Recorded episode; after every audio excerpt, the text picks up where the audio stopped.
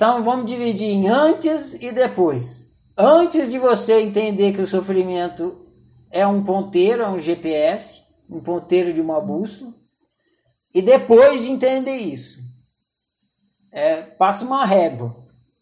São duas formas completamente diferentes de viver. Antes de você entender que o sofrimento é o alerta do seu GPS, do GPS do seu destino, você simplesmente sofre, não sabe o que fazer com o sofrimento, por não saber, você amplia o seu sofrimento, fica numa bola de neve.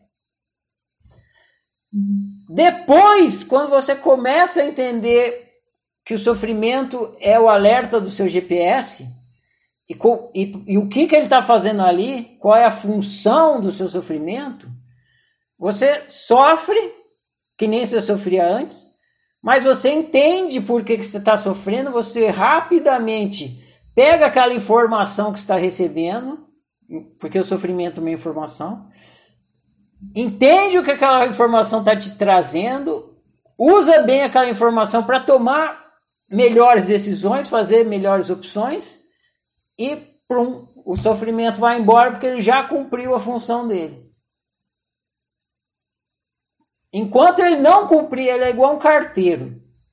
Um carteiro é.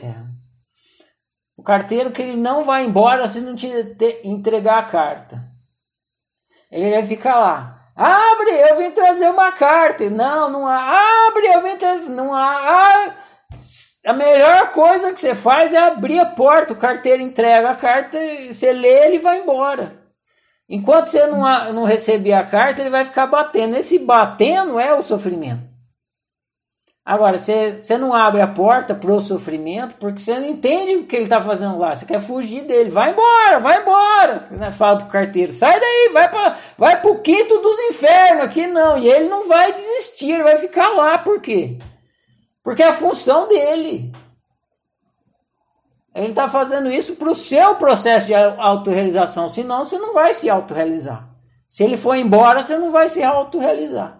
Daí fica lá batendo. Bah, bah, bah, Quando você entende que ele tem uma função, aí você abre a porta para o sofrimento, ele entra, se fala: entra aí, sofrimento, vamos conversar. E aí, qual é?